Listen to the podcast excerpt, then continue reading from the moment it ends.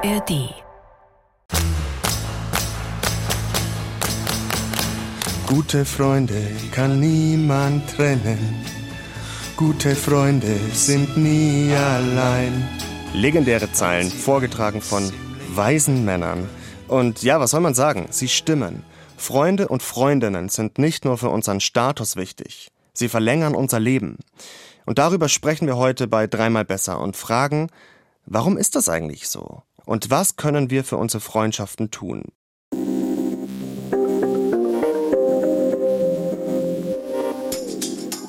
Im ersten Ansatz erklärten Soziologe, wieso Freundschaften so wichtig sind. Für unsere Psyche, aber auch für unsere physische Gesundheit. Und wie viele Freunde brauchen wir dafür?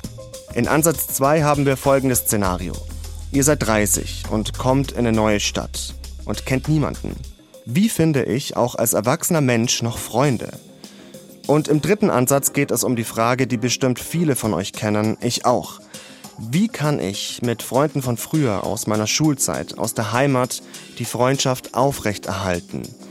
Und ist es okay, wenn man sich auseinanderentwickelt und die Freundschaften einschlafen?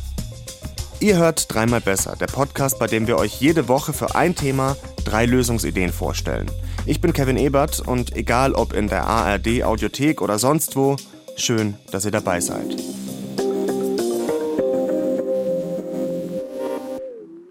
Zuerst müssen wir mal klären, was ist Freundschaft? Da machst du aber gleich ein Fass auf. Die Definitionsfrage ist richtig schwierig. Richtig schwierig. Sagt Janos Schobin. Und wenn der das nicht mal eindeutig sagen kann, hui. Janosch ist Soziologe an der Uni Kassel und arbeitet für das Kompetenznetz Einsamkeit in Frankfurt, sein Spezialgebiet. Nach meinem Gespräch mit ihm hatte ich vor allem einen Gedanken. Krass, wie intensiv sich die Soziologie an der Freundschaft und allem, was dazugehört, abarbeiten kann. Und ich dachte mir, wie viel Glück hab ich bitte mit meinem Freundeskreis? Das geht bei weitem nicht allen Menschen in Deutschland so. Einsamkeit ist ein großes Problem, dazu kommen wir noch. Ansätze, Freundschaft zu definieren, gibt es viele, aber der, den mir Janosch am ausführlichsten erklärt hat, ist das interpersonelle Vertrauen. Also das Vertrauen in den anderen als Person. Das ist ein wichtiges Kriterium. Und das äußert sich zum Beispiel bei uns in sowas wie, ich sag's mal etwas salopp, Geheimniskommunikation. Man kommuniziert über Dinge, die intim sind, die man nicht möchte, dass die andere wissen, die man nur ganz spezifischen anderen sozusagen mitteilt und über die man nur mit ganz wenigen anderen redet. Janosch hat mir auch erzählt, dass viele Menschen ihren besten Freund auch in ihrem Partner oder ihrer Partnerin sehen.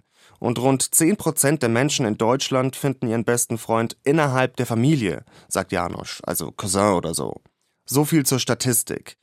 Ich wollte von Janosch vor allem wissen, was mir eine Freundschaft bringt, auch im Vergleich zu einer Partnerschaft.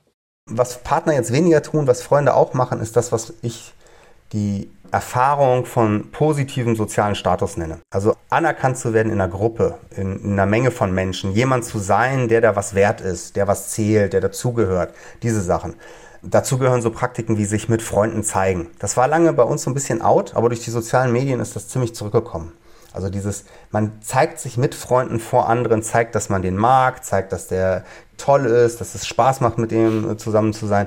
Das ist für Menschen ziemlich wichtig, für Primaten im Allgemeinen. Ähm, diese Funktion erfüllen Freundschaften bei uns auch und wieder mehr als früher, würde ich sagen. Also das hat wieder zugenommen durch soziale Medien. Und mhm. das ist ähm, so eine ganz elementare Sache. Die wird in der Ökonomie sogar zu den Grundbedürfnissen des Menschen gezählt. Also das ist die Erfahrung von sozialem Status gehört so zu diesen Hard Facts, ohne die Menschen einfach echt unglücklich werden. Ein Grundbedürfnis. Wir sind soziale Wesen. Ja, das klingt abgedroschen, aber wir brauchen andere Menschen, sonst geht es uns ganz einfach schlecht. Und deshalb wird auch ein Thema in den letzten Jahren immer stärker diskutiert. Einsamkeit. Die gilt in westlichen Industriestaaten inzwischen als eine Art Volkskrankheit. In einer Stellungnahme des Ausschusses für Familien, Senioren, Frauen und Jugend im Deutschen Bundestag wird eine repräsentative Studie aufgeführt, die deutlich macht, wie viele Menschen einsam sind. 17 Prozent der Befragten fühlen sich häufig oder ständig einsam. Und fast jeder Dritte zumindest manchmal. In Großbritannien ist die Politik schon weiter. Als erstes Land überhaupt kümmert sich da seit 2018 ein eigenes Ministerium für Einsamkeit um die Menschen. Und auch Janos Schubin sagt, Einsamkeit ist wahnsinnig schlecht für die Gesundheit, um es irgendwie zusammenzufassen. Und das ist so der Dreh in der neuen Forschung, produziert auch selber Erkrankungen. Also macht es wahrscheinlicher, dass man Herz-Kreislauf-Erkrankungen bekommt zum Beispiel. Macht es auch wahrscheinlicher, dass man psychische Erkrankungen bekommt. Und Freunde gehören jetzt zu diesen Ressourcen, die vor Einsamkeit schützen. Ganz elementar. Ja. Mit dem Partner sind Freunde, äh, Partner, Familie, Freunde sind da einfach A und O. Und sozusagen der erste Freund zumindest, den man hat, der erste engere Freund, von dem würde ich sagen, der hat auch direkt dann eine gesundheitsfördernde Wirkung, weil er einfach diese Einsamkeitseffekte dämpft.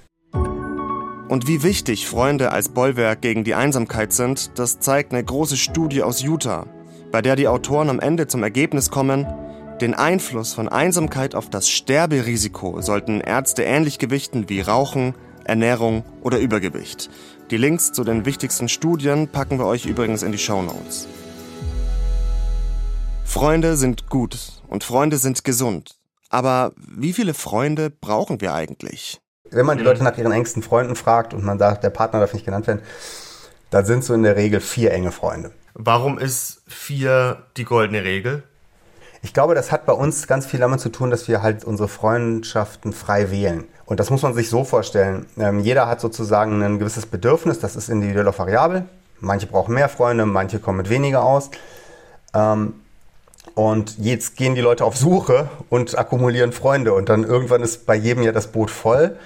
Und vier mhm. scheint so eine Art sozusagen typisches Optimum zu sein. Wenn man vier enge Freunde hat, dann ist das für die meisten Leute befriedigend oder nah an ihrem Optimum. Bei mir war die Freundessuche mit Ende 20 mehr oder weniger abgeschlossen. Klar findet man auch noch Freunde mit 35, mit 40, mit 70, aber die Hauptfreundeskreise bilden sich durch die Heimatfreunde, die Uni, Job und durch die Stadt, in der man mit Ende 20 wohnt. Außer man zieht nochmal um. Und darum geht's jetzt bei unserem zweiten Ansatz. Ums Freunde finden als Erwachsener. So war es bei Katrin. Das ist so eine Situation, in der man sich ganz, ganz komisch fühlt, weil man weiß, man hat eigentlich Freunde und man hat auch gute Freunde und enge Freunde und man ist auch viel mit denen im Austausch, aber die sind im Alltag nicht da. Katrin ist Journalistin, Moderatorin und Unternehmerin. Und zusammen mit zwei Freundinnen macht sie den Podcast 30. Da geht es im Großen und Ganzen ums Erwachsenwerden. Und für Katrin heißt Erwachsenwerden eben auch neue Freunde suchen. Denn mit Anfang 30 ist sie nach Dortmund gezogen. Da kannte sie nur so ein paar Leute von ihrem Partner, aber wirkliche Freunde gab es nicht. Wie auch. Also ich habe ja auch keine Freunde in Dortmund. Diesen Switch im Kopf zu machen von, okay, obwohl ich Freunde habe, gehe ich jetzt nochmal auf die Suche, der hat mich schon so ein bisschen Überwindung gekostet. Warum? Weil Freunde suchen so ein bisschen damit verbunden ist mit so einem Loser-Gefühl. Also man denkt so, ich habe keine Freunde, ich bin irgendwie alleine und das ist ja kein sozial erwünschtes Szenario, sondern man jeder geht ja davon aus, dass alle genug Freunde haben und dass man gerade in den 30ern nochmal anfängt und irgendwie sagt, so, ich brauche jetzt neue Freunde für meine Lebenssituation. Das ist ja was, was nicht so viele Menschen auch öffentlich so sagen oder was man auch nicht oft von Leuten hört. Das menschliche Bedürfnis nach sozialen Kontakten. Da ist es wieder. Und vollkommen nachvollziehbar. Auch Katrin wusste das. Es war mitnichten so, dass die da in Dortmund saß und sich auf einmal dachte, Huch, ich kenne hier ja gar keinen. Die Entscheidung, sich Freunde zu suchen, war von Anfang an im Projekt Leben in Dortmund einkalkuliert. Nächster strategischer Punkt, Freundesuche. Weil Katrin wusste, dass sie das braucht, wie es eben jeder Mensch braucht. Sonst werden wir einsam oder wir fühlen uns allein. Bei mir war es gar nicht so sehr Einsamkeit, weil einsam habe ich mich eigentlich nicht gefühlt. Ich habe mich halt allein gefühlt, weil ich einfach kein, keine weitere Person hatte. Ne? Also, Was ist die Unterscheidung da für dich? Ja, also einsam wäre für mich so negativ konnotiert, dass ich irgendwie so auch verz mich verzweifelt gefühlt habe oder so. Verzweifelt war ich, glaube ich, nicht. Ich dachte halt eher so, ich möchte an einen Punkt kommen, wo ich einfach hier ein Leben aufbaue, was jetzt long-term auch gut funktioniert, weil es war klar, wir bleiben in dieser Stadt und ich muss hier halt irgendwie soziale Kontakte haben, sonst wird das nicht funktionieren. Das heißt, es war für mich so ein bisschen, es war nicht ein To-Do, sondern ich wollte das auch, aber es war schon auch was, was ich so mir vorgenommen habe, dass ich jetzt hier vernünftig ankommen will. Und deswegen hat sie sich drum gekümmert. Sie hat auf Facebook eine Gruppe gefunden für neue Leute in der Stadt. Und sie hat einen Post geschrieben, wer sie ist, was sie hier macht und dass sie Kontakte sucht. Daraufhin habe ich, glaube ich, innerhalb von einem Tag mehr als 30 Nachrichten bekommen bei Facebook von so vielen Frauen in meinem Alter. Das war richtig krass. Also wirklich, mein Handy ist explodiert. Und mir haben so viele geschrieben, hey, wollen wir uns treffen? Ähm, hast du Lust, was zu unternehmen? Und wow, bla bla bla. Also die ganze Zeit. Und ich fand es so krass, weil ich so dachte, boah, wie viele Leute suchen einfach nach jemandem, der auch die Initiative ergreift, ne? Weil sie natürlich nicht alle Menschen, die ihr da in so kurzer Zeit geschrieben haben, treffen konnte, arrangiert sie ein Gruppentreffen in einem Restaurant. Von den 30 Leuten sind am Ende zwölf gekommen. Das war total cool, weil alle waren halt so mit dem gleichen Gefühl auch da, ne? So irgendwie, ich suche neue Kontakte, es ist irgendwie so ein bisschen awkward, aber trotzdem wäre es schön. Und dann haben wir ja einfach da gequatscht und Natürlich ist es so, dass es mit einigen Menschen mehr klickt als mit anderen. Ne? Und dass du mit einen, habe ich irgendwie den ganzen Abend da geredet, mit anderen irgendwie gab es gar keine Base. Aber das war tatsächlich auch so ein bisschen das Coole daran, das so als Gruppentreffen zu machen, weil wenn man eine Person einzeln trifft und mit der klickt's gar nicht, dann kann sowas auch ganz schön lang werden. Und mit einigen davon habe ich bis heute eine Freundschaft. Wirklich auch enge Freundschaften und das ist echt super, super schön. Und ich war auf jeden Fall froh, dass ich das gewagt habe. Obwohl das so gut geklappt hat, hat Katrin auch noch zwei weitere Sachen unternommen, um Freunde zu finden. Sie hat sich bei Sportkursen angemeldet und sie hat eine Freundesfinder-App ausprobiert. Bumble BFF. Funktioniert wie ein normales Bumble, also die Dating-App, nur geht es halt um Freundschaften. Und an der Stelle springen wir nochmal zu Janos Schubin, dem Soziologen. Janos forscht an einer ähnlichen App, Friends Up heißt die richtet sich im Gegensatz zu Bumble aber nur an Frauen. Und bei seiner Forschung an der App hat er bestätigt, was in der Soziologie schon länger bekannt ist. Wir suchen uns tendenziell Menschen als Freunde, die ähnlich aussehen wie wir. Man kann heute mit künstlicher Intelligenz so Landmarks im Gesicht entdecken. Und dann kann man gucken, wie ähnlich sind sich diese Landmarks. Also letztendlich ist das eine mathematische Weise zu quantifizieren, wie ähnlich sind sich die Gesichter. Und wir sehen, dass das tatsächlich eine Rolle in der Freundschaftswahl spielt. Das heißt, je ähnlicher die Gesichter, umso wahrscheinlicher ist, dass die gewählt werden. Das ist, glaube ich, den Leuten relativ unbewusst. Diese Tendenz, sich ähnlichen Leuten mit denen einfacher in Kontakt kommen zu können, das ist so eine schwer erklärbare menschliche Konstante. So, die ist schwer zu ergründen, woher die kommt. Aussehen ist nur ein Kriterium, nach dem die Userinnen in der App ihre potenziellen Freundinnen wählen. Noch entscheidender ist etwas anderes. Die Reihenfolge, in der die Personen in der App vorgeschlagen werden. Also letztendlich, wie so oft in sozialen Netzwerken, ein Algorithmus, der dahinter steht und die Auswahl beeinflusst. Wenn jemand früher gezeigt wird, ist die Wahrscheinlichkeit, dass er gewählt wird, höher. So, das ist ziemlich simpel. Und man kann einfach dadurch, wen man in welcher Ordnung anzeigt, extrem viel manipulieren in diesen Medien. So, und da kann man jeglichen Unfug mittreiben. Also ich sag mal, man könnte natürlich auch einfach Leute rausfiltern, die, die nicht die richtige politische Einstellung haben. Oder, oder, oder. Ne? Das kann man alles machen. Aber dann muss es schon irgendwie einen gesetzlichen Rahmen geben. Und da erwartet man gewisse Kriterien, die müssen die erfüllen und auch nachweisen können. So, also die müssen halt nachweisen können, dass sie nicht äh, aufgrund von Hautfarbe diskriminieren, etc. etc. Den Entwicklern von Friends Up ist dieses Problem bewusst, sagt Janosch. Aber das ist eher die Ausnahme. Bleibt nur noch eine Frage. Zurück zu Katrin. Und wie steht's jetzt um deinen Dortmunder Freundeskreis? Also bist du angekommen oder gibt's noch, gibt's noch Verbesserungspotenzial?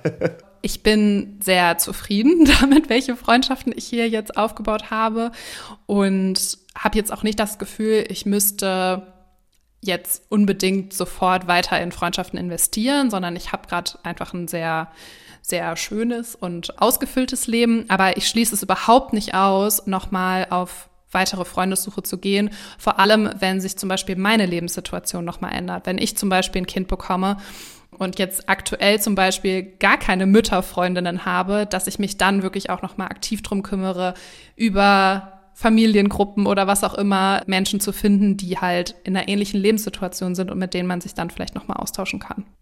Wenn jetzt jemand in einer ähnlichen Situation ist wie du, ne, kommt in eine neue Stadt, kennt da eigentlich niemanden, was ist denn der eine wichtige Tipp, den du dieser Person mitgeben würdest? Nicht aufgeben, wenn es beim ersten Mal nicht klappt. Es wird Personen geben, die zu gut zu einem passen. Und ich glaube, wenn man so diese, dieses erste Gefühl, dass es super awkward ist, sich Freunde zu suchen, überwunden hat, dann merkt man auch, was das für eine coole Chance ist, nochmal neue Menschen in sein Leben zu lassen und vielleicht auch nochmal ganz andere Perspektiven zu gewinnen. Ich weiß nicht, wie das bei euch ist, aber sicher geht's vielen wie mir. Ich bin mit 19 von zu Hause ausgezogen und seitdem immer in anderen Städten gewesen. Seit sechs Jahren lebe ich in München. Und zu Hause bei meinen Eltern bin ich vielleicht fünfmal im Jahr. Und dann sehe ich auch Leute von damals, Freunde, mit denen ich teils auf der Grundschule war, mit denen ich im Fußballverein gekickt habe. Menschen, die mal meine besten Freunde waren. Und das kann ich heute nicht mehr sagen. Irgendwie fühlt sich das auch manchmal so an, als hätte ich mich zu wenig drum gekümmert, dass wir wirklich gute Freunde bleiben. Janosch sagt aber, das ist vollkommen normal. Freundschaften verändern sich sehr stark. Und was du jetzt beschreibst, ist ganz klassisch diese Veränderung an einem Lebensumbruch. Und was man an denen eigentlich immer beobachtet, ist, wenn so ein Lebensumbruch stattfindet, dass Leute Freunde verlieren und neue Freunde finden. Und verlieren würde ich hier auch nicht so sehr verlieren nennen. Was passiert ist, dass die häufig in so eine Bindungsreserve rücken. Die Beziehungen werden nicht gekündigt, die kommen in so einen Dornröschenschlaf. Und das mhm. ist auch erstmal eigentlich nichts, wofür man sich schämen sollte, weil das eigentlich eine ganz praktische Angelegenheit ist. Es gibt immer wieder so Situationen in Interviews, wo Leute mir von Freunden erzählen, die sie 20 Jahre nicht gesehen haben und wo die Freundschaft wieder auflebt. Und das hat genau mhm. damit zu tun, dass die letzten Endes ja so, wie soll man sagen, in so einen Kryoschlaf versetzt werden. Und damit sind wir mitten in unserem dritten Ansatz für heute. Wie pflege ich bestehende Freundschaften?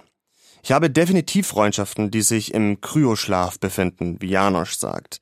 Und ich weiß auch, dass ich mich auf eine Art total auf diese Menschen verlassen kann, auch wenn wir uns nur zwei, dreimal im Jahr sehen.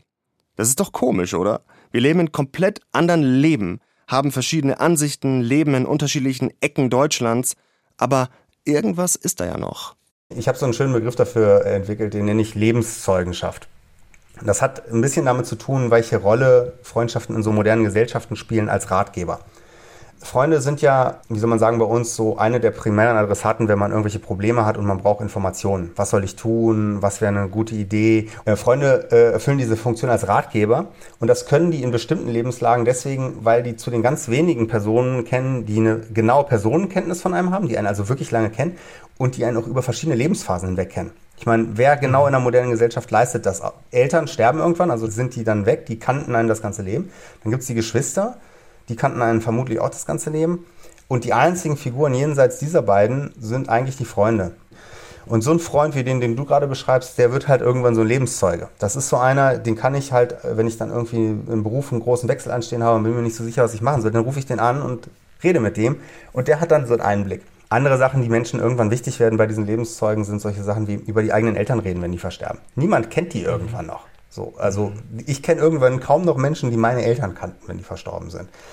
Und man hat dann oft ein Bedürfnis, mit Menschen noch über diese Menschen zu sprechen, die nicht mehr sind. Und mit wem geht das dann noch? Ne? Und diese Freundschaften ja. werden sozusagen auf die lange Dauer des Lebens, akkumulieren die dieses strange, spezielle Wissen über, wie das Leben von jemandem im Detail abgelaufen ist. So.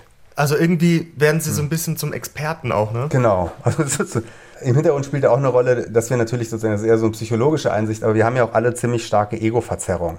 Also wir haben ja sehr starke Fehlwahrnehmung, was unsere eigene Person angeht. Hm. Und eigentlich braucht man immer ein Korrektiv. Und ich würde auch sagen, Freunde sind in dieser Rolle dieses Korrektivs mehr oder weniger dann ab einem gewissen Punkt alternativlos. Man kann auch zu Therapeuten mhm. gehen, ne? das ist klar, aber, ja.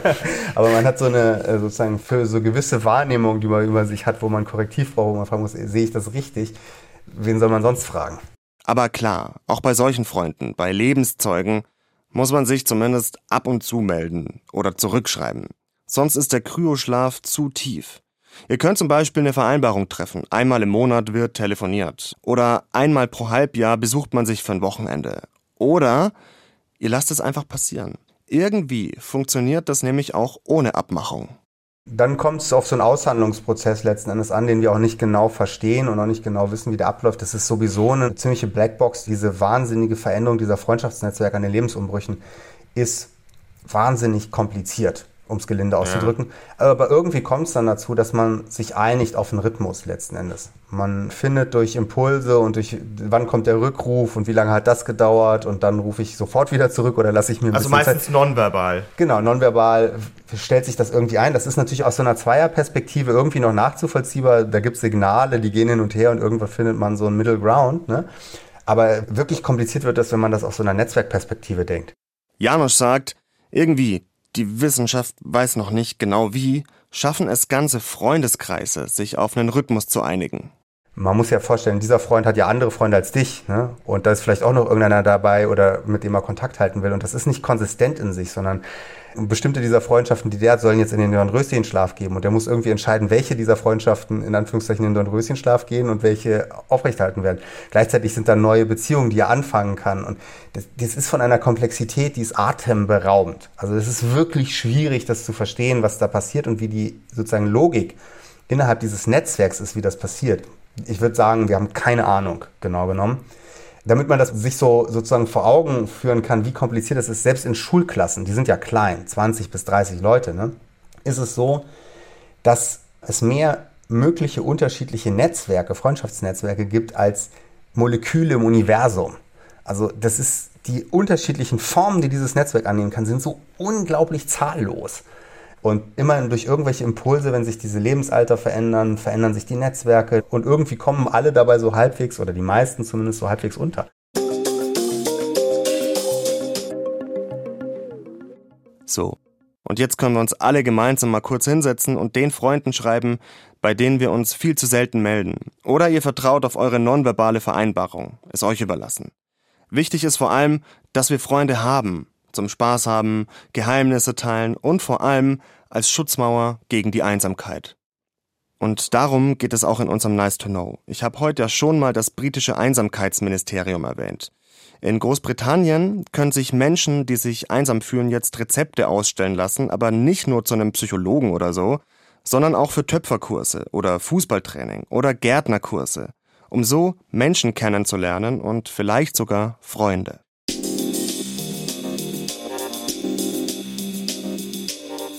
Und dann habe ich noch einen Podcast-Tipp für euch. Wir hier bei Dreimal Besser suchen immer Lösungsansätze zu verschiedenen Themen, weil die Welt eben mehr ist als nur Krisen. Und genau das denkt auch unsere Kollegin Regina Steffens vom Podcast Klimabericht. Regina nimmt euch dort jeden Dienstag mit zu Menschen, die den Kampf gegen den Klimawandel als Chance sehen und nicht ans Aufgeben denken. Außerdem bekommt ihr dort immer wieder ein Update über die Klimapolitik der Ampel. Also hört rein, der Klimabericht ist ein Podcast vom Spiegel, findet ihr überall, wo es Podcasts gibt. Und jetzt wünschen meine Redakteurin Claudia Schaffer, mein Redakteur Caspar von Au und ich euch eine gute Zeit. Bis nächste Woche. Ciao.